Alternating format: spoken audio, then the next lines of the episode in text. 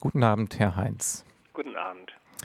Ja, man hat ja eigentlich den Eindruck, dass sich mittlerweile alle Menschen, die jetzt zumindest in Deutschland leben, einig darüber sind, wann man krank ist und wann man gesund ist. Sie haben sich jetzt noch einmal ausführlicher mit dem Begriff von Krankheit beschäftigt. Warum? Naja, das war eigentlich ein längerfristiges Projekt. Es ist jetzt wieder ganz aktuell geworden, weil die Leute sich ja doch nicht so einig waren. Als jetzt zum Beispiel die amerikanische Krankheitsklassifikation überarbeitet wurde, gab es ja auch sehr bewegte Diskussionen darüber, wo die Grenze verlaufen sollte.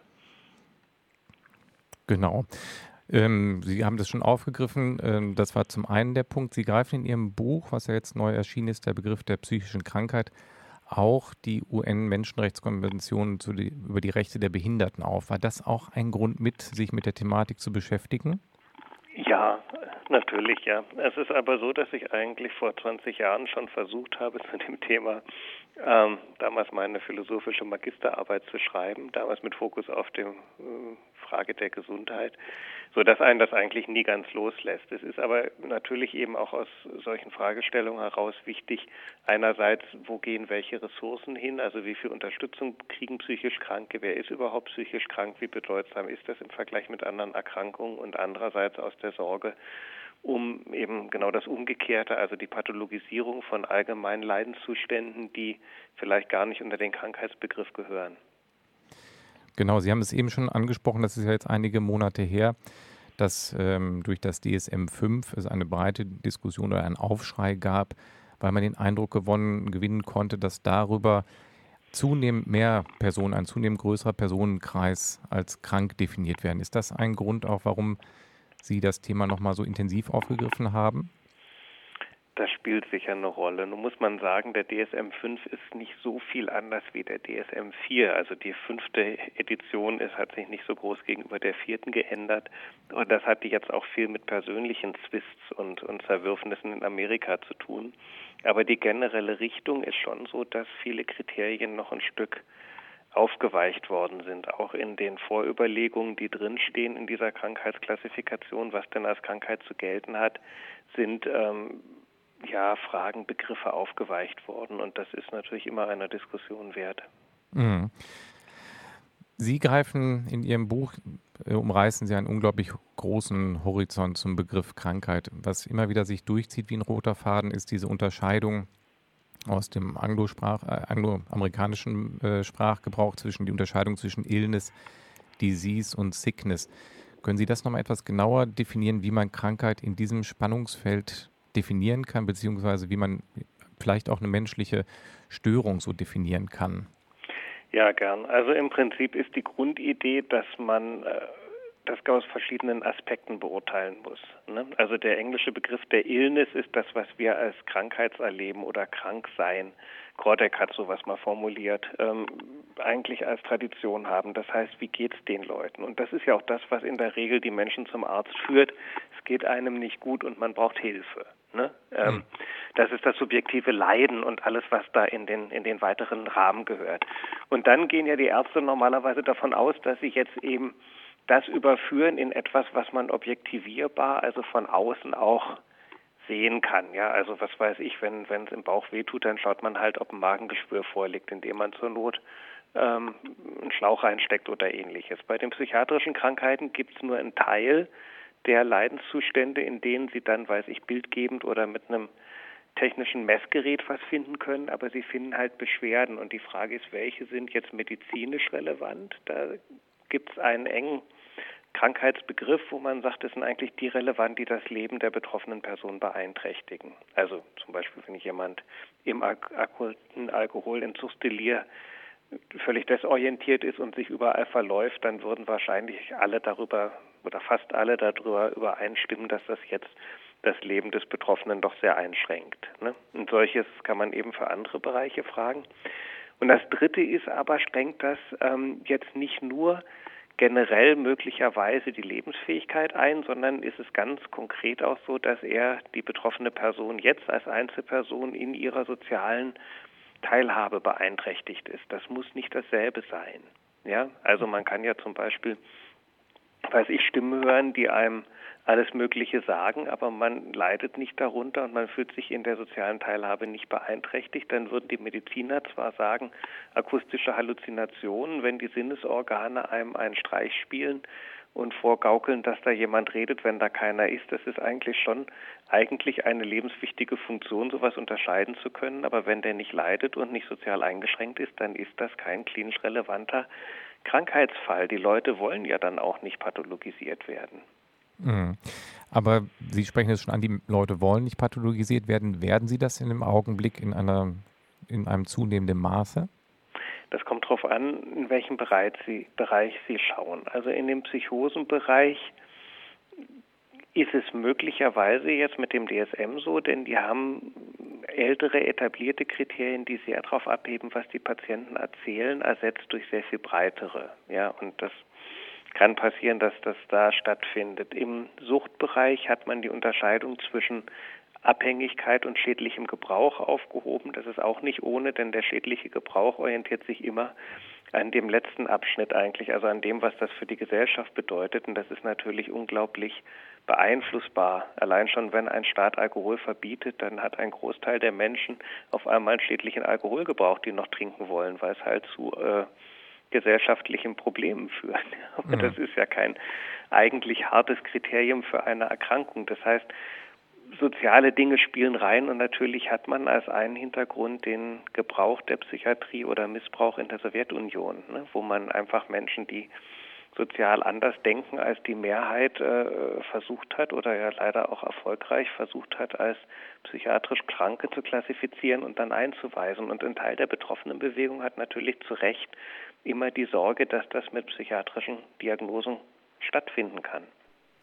Genau, das, da haben Sie noch die Überleitung äh, geschaffen hin. Das betrifft ja diesen Bereich Sickness, wenn ich das richtig sehe, dass man da auch sagen kann, dass es Zuschreibungen von außen sind, also gesellschaftliche Werte, gesellschaftliche ähm, Zuschreibungen. Sie haben als ein Beispiel in dem Buch die Sowjetunion genannt, zum anderen aber auch nochmal einen Bereich des Nationalsozialismus und dort Beispiele benannt. Welch, für, auf welche Beispiele trifft das in der Zeit des Nationalsozialismus auch zu? Im Nationalsozialismus ist das große Problem, dass man ähm, einfach äußerst brutal mit Menschen mit psychischen Erkrankungen umgegangen ist. Ne? Das ist der, das ist der eine Punkt.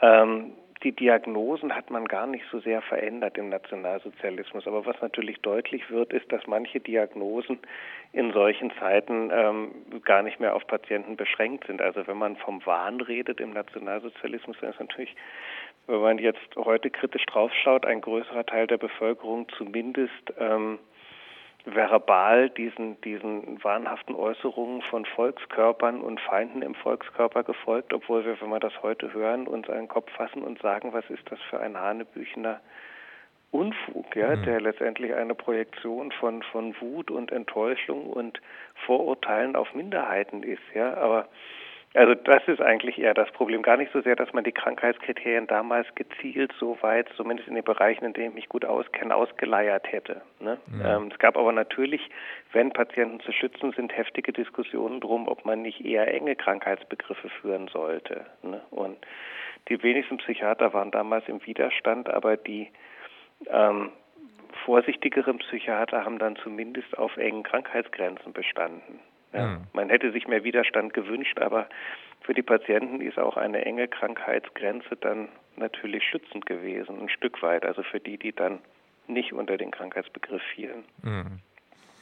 Also würde man, wie Sie das beschreiben, aus heutiger Sicht, würde man wahrscheinlich sagen, wenn jemand diese Wahnvorstellungen, die damals gesellschaftlicher Usus waren, heute äußern würde, würde man wahrscheinlich lapidar sagen, der ist krank krank im Kopf oder welche Zuschauer Ja, und da das ist dann halt wahrscheinlich falsch, weil wir Menschen, das ist so ein Punkt, äh, den ich gern machen würde, wir neigen einfach dazu, unseren Überzeugungen zu folgen und die in der Regel nicht zu revidieren, auch wenn die Umstände und die Evidenzen dagegen sprechen. Deswegen haben kluge Psychiater schon vor langer Zeit gesagt, dass ein Wahn ein ganz schlechtes Krankheitszeichen ist, ja, mhm. also kein sehr verlässliches und dass man stattdessen auf Dinge gehen muss, die viel realistischer überprüfbar sind. Ja, also wenn jemand eine gewagte Anschauung darüber hat, ob Außerirdische die Welt beeinflussen, dann ist darüber sehr schlecht zu rechten. Ja, wenn der ihnen aber sagt, dass das Glas Wasser auf ihrem Tisch halb voll ist, weil die Außerirdischen, was weiß ich, die Hälfte haben verdampfen lassen, um sie besser abhören zu können oder ihnen damit ein Zeichen geben wollen und sie haben das Glas vorher ausgetrunken, dann wissen sie, dass das in dem Fall wirklich falsch ist und dann wäre das ein, ein härteres Zeichen dafür, dass etwas mit dem Denken dieser Person auffällig ist. Ja? Und das nennt man dann nicht Wahn, sondern Wahnwahrnehmung.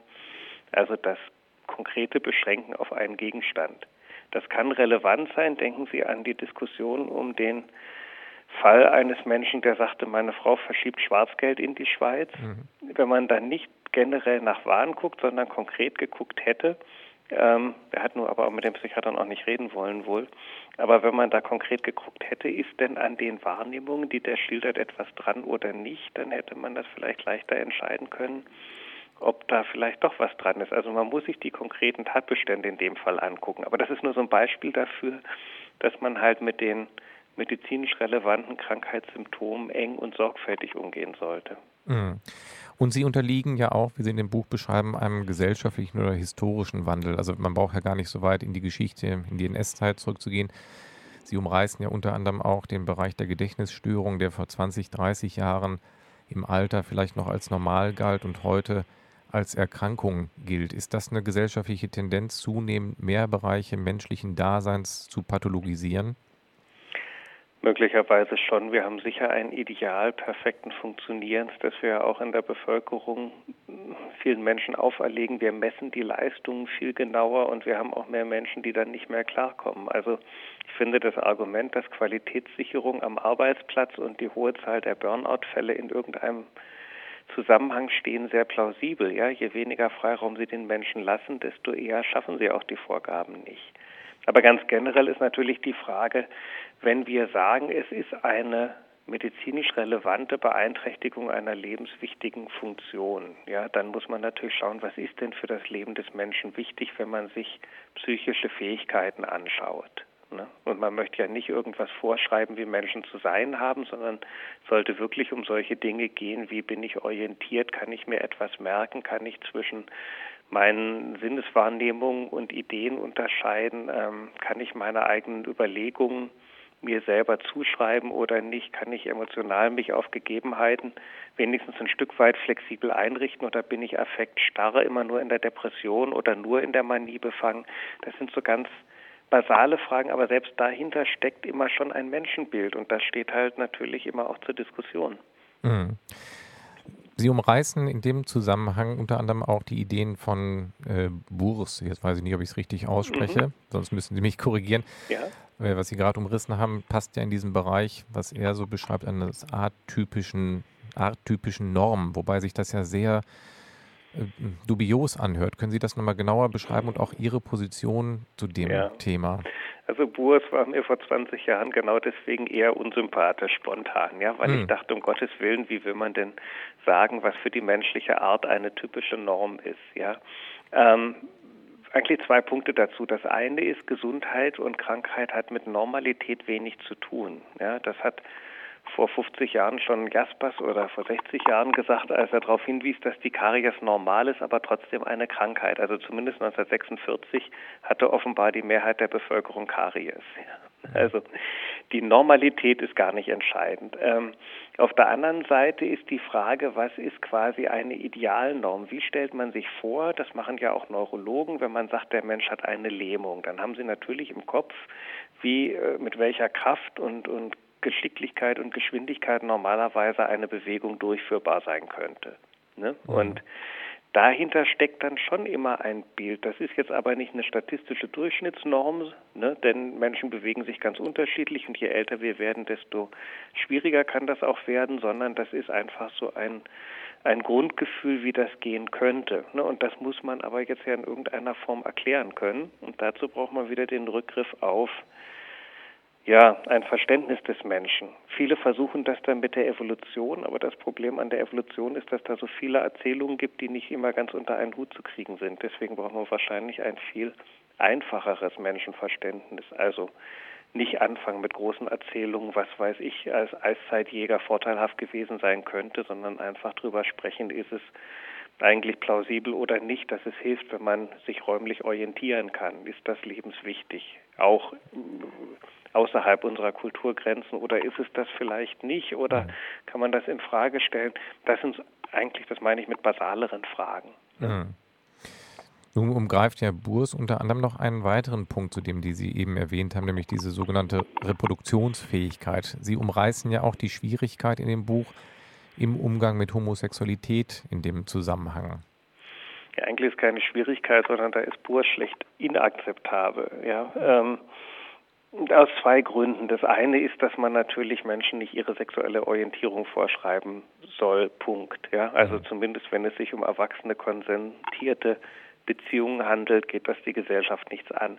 Aber wenn man jetzt mal guckt, warum geht das die Medizin nichts an? Unsere Aufgabe ist doch, einzelnen Patienten zu helfen. Unsere Aufgabe ist nicht, ähm, unser Fachgebiet zu überschreiten und uns um politische Aufgaben zu kümmern, von denen wir gar nichts verstehen. Und die Erhaltung der Art ist etwas, das mag andere Professionen angehen oder nicht, aber das ist keine medizinische Frage. Wir sind dafür zuständig, dass die einzelnen individuellen Menschen ihr Leben führen können. Ja? Und von daher ist die Pathologisierung der Homosexualität, weil die dann vielleicht nicht so viele Nachkommen haben oder doch, da kann man sich ja auch noch empirisch drüber streiten, ähm, wie, wie Menschen, die heterosexuell sind, das ist keine medizinische Fragestellung, ja. Ja, und ich bin immer noch verbunden mit Andreas Heinz, der jetzt gerade, von dem gerade das Buch Der Begriff der psychischen Krankheit im Surkamp Taschenbuchverlag erschienen ist. Herr Heinz, wir haben jetzt schon einen großen Abriss gemacht von dem Begriff der psychischen Krankheit. Ähm, Im Buch arbeiten Sie sich immer wieder am Thema Alkoholkrankheit ab im Vergleich zur psychischen Krankheit. Wo genau sind da die Knackpunkte? Warum verwenden Sie genau dieses Beispiel in Ihrem Buch so ausführlich? Eigentlich aus zwei Gründen. Das eine ist, dass es zeigt, dass eben ein Krankheitsbegriff, wenn er zu eng gefasst ist, Menschen auch wieder schaden kann. Ne? Und das ist bei den Alkoholabhängigen leider bis heute so.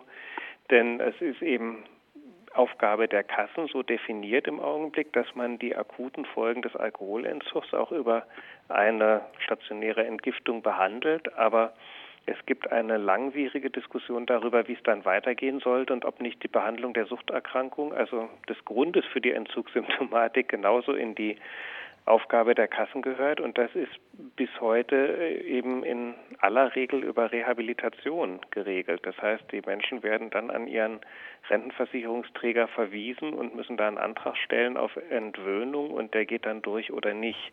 Ähm, ich finde das schwierig. Stellen Sie sich vor, Sie kommen mit einer akuten Suizidalität im Rahmen einer Depression ins Krankenhaus und wir dürften die Wunde zunähen und schauen, dass das nicht eitert und würden dann sagen, wenn Sie sich jetzt drei Wochen zusammennehmen und keinen Rückfall haben, also nicht nochmal einen Suizidversuch machen, dann wird vielleicht über Ihren Antrag entsch positiv entschieden, dass Sie jetzt noch eine ähm, Kur bekommen von einem Rentenversicherungsträger, damit auch die Depression weggeht. Das, äh, ne, das würde man da als völlig unsinnig ansehen, aber bei den Alkoholabhängigen kann das einfach dazu führen, dass die in der Zwischenzeit längst wieder rückfällig geworden sind. Das heißt, man nimmt eigentlich letztendlich in dieser ganzen Regelung ihre Krankheit als akute Erkrankung mit Behandlungsbedarf nicht ernst genug. Mhm. Das heißt, Sie plädieren an dieser Stelle auch für, es klingt jetzt sarkastisch, für eine Aufwertung ähm, des Alkoholab der Alkoholabhängigkeit zu einer Krankheit.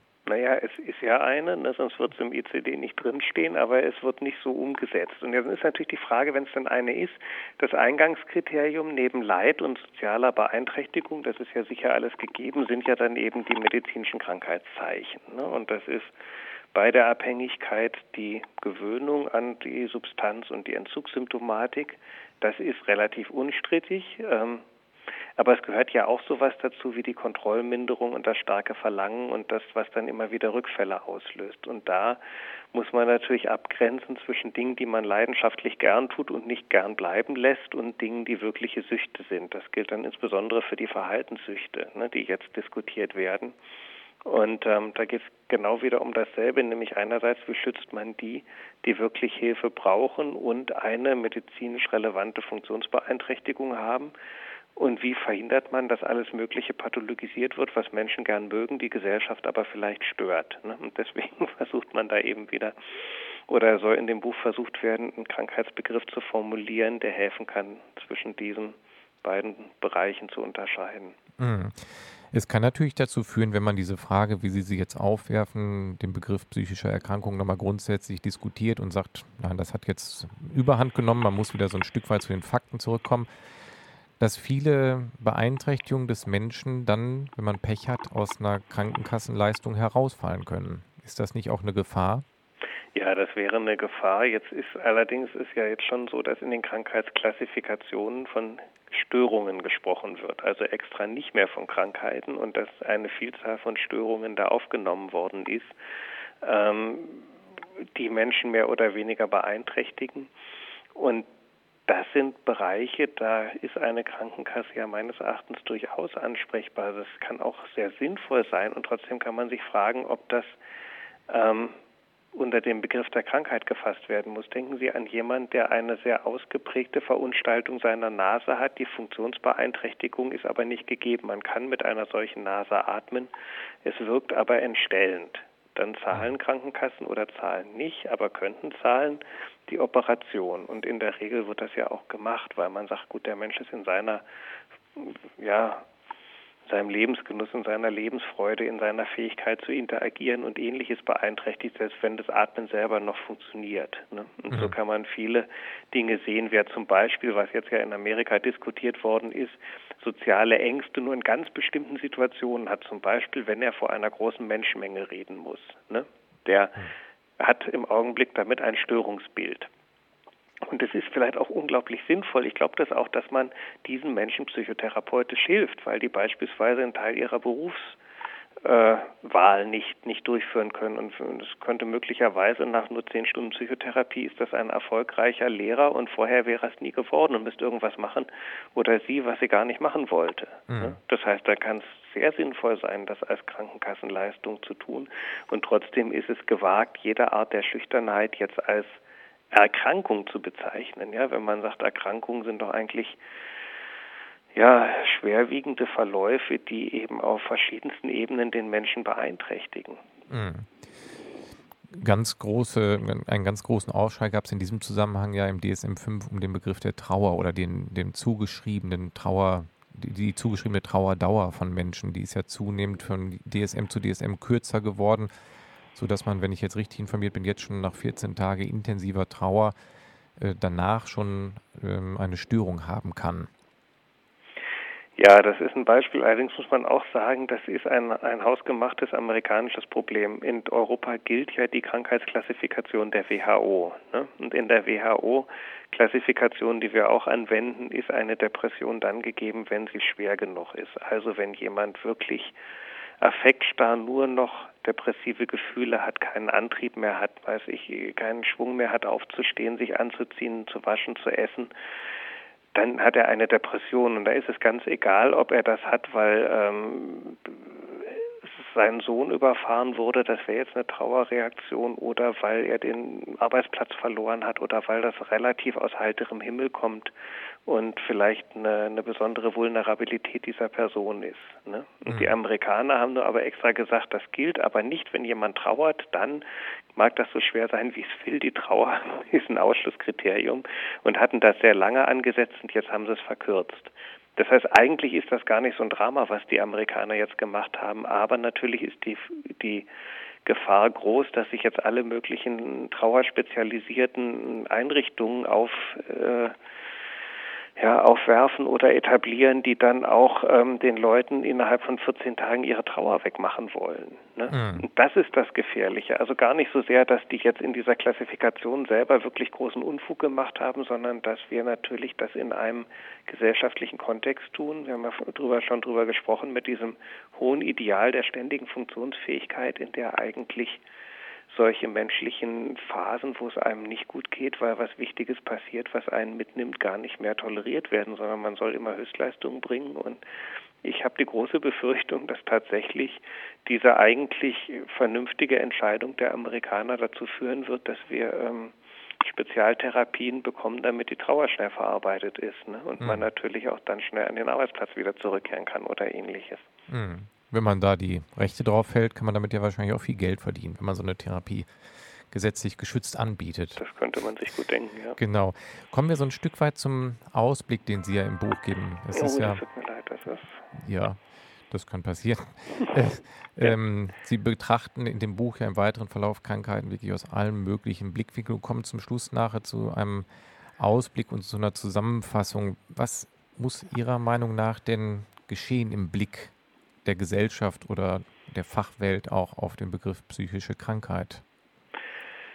Es gibt ja viele Punkte, die da wichtig sind. Das eine ist, es braucht ein allgemeines Bemühen, die Stigmatisierung zu reduzieren. Erstmal sind Krankheiten in allen Bereichen der Medizin darüber definiert, dass man eine Funktionsbeeinträchtigung hat. Ja, also auch bei einer Migräne, ob man nur im Gehirn etwas findet oder nicht, wird die Migräne nach der Funktionsbeeinträchtigung diagnostiziert und so sollte es bei den psychischen Erkrankungen auch sein und man sollte die einfach als Erkrankungen nehmen, die ja, deren Trägern Rechte zur Versorgung geben und nicht zur Ausgrenzung genutzt werden dürften. Ne? Das ist das eine. Und das zweite ist, Gerade bei den psychischen Erkrankungen ist es natürlich so, weil die die Menschen in ihrem ganz eigenen Wesen auch, auch verändern, dass man die kreativen Aspekte sehen sollte, die ironischen, die subversiven, die, die Auseinandersetzungen mit Beeinträchtigungen, die ja oft Menschen über sich selber rausführen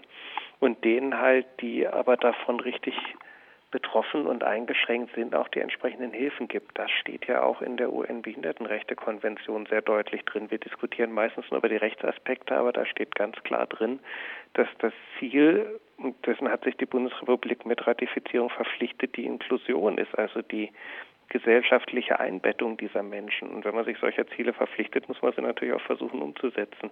Hm. Sie plädieren ja dann letztendlich für eine ein Verdampfung der Begrifflichkeiten oder der, der Erkrankungen auf exogene und endogene Psychosen und Suchterkrankungen. Ist mit diesem Begriffsfeld dann alle oder weitestgehend die, die, die psychischen Erkrankungen abgedeckt? Naja, das, was man wirklich Krankheiten nennt, in dem Sinne, wie ich es vorgeschlagen habe, das mhm. kann man darüber plausibel definieren. Dass man sagt, eine Erkrankung ist dann gegeben, wenn eine lebenswichtige Funktion eingeschränkt ist und die Person entweder darunter leidet oder in ihrer sozialen Teilhabe deutlich beeinträchtigt ist. Ne? Das heißt nicht, dass es nicht alle möglichen Störungsbilder gibt, darüber haben wir ja gerade gesprochen, die auch Hilfe brauchen, mhm. ähm, deren Menschen aber oft zu Recht sagen und, und äh, viele Kritiker der Gesellschaft ja auch, das sind Leidenszustände, die gehören einfach nicht in den Bereich der Krankheiten, sondern des menschlichen Lebens. Und da kann man solidarisch Hilfe leisten, Psychotherapie oder andere Formen der Unterstützung, aber man sollte das nicht als Krankheit bezeichnen. Sonst wird quasi das, was wir als Gesundheitsideal vertreten, immer ja, immer umfassender, immer tyrannischer auch. Ja. Wenn man quasi äh, nur noch unter ganz wenigen Bedingungen gesund ist und sich vorstellt, dass das Leben immer so perfekt zu verlaufen hat. Also da geht es ja auch um den Schutz der Menschen vor solchen Ansprüchen nach ständiger Leistungsfähigkeit und Perfektion. Und es gab eine Tradition in der Psychopathologie, in der man sagte, man macht einen Cut hinter den ähm, Erscheinungsformen, die man wirklich für Krankheiten hält oder so auch schildert und den Variationen menschlichen Leidens, die Hilfe brauchen können, Psychotherapie oder manchmal auch ein Medikament, ja, aber die eigentlich keine klassischen Krankheiten sind. Mhm. Gut, Herr Heinz, dann möchte ich mich an dieser Stelle ganz herzlich bedanken, dass Sie sich die Zeit genommen haben, zu Ihrem Buch Der Begriff der psychischen Erkrankung so ein Stück weit die Hintergründe zu erhellen. Vielen Dank. Ja, herzlichen Dank bei Ihnen. Ja. Danke, alles Gut, Gute. Ja.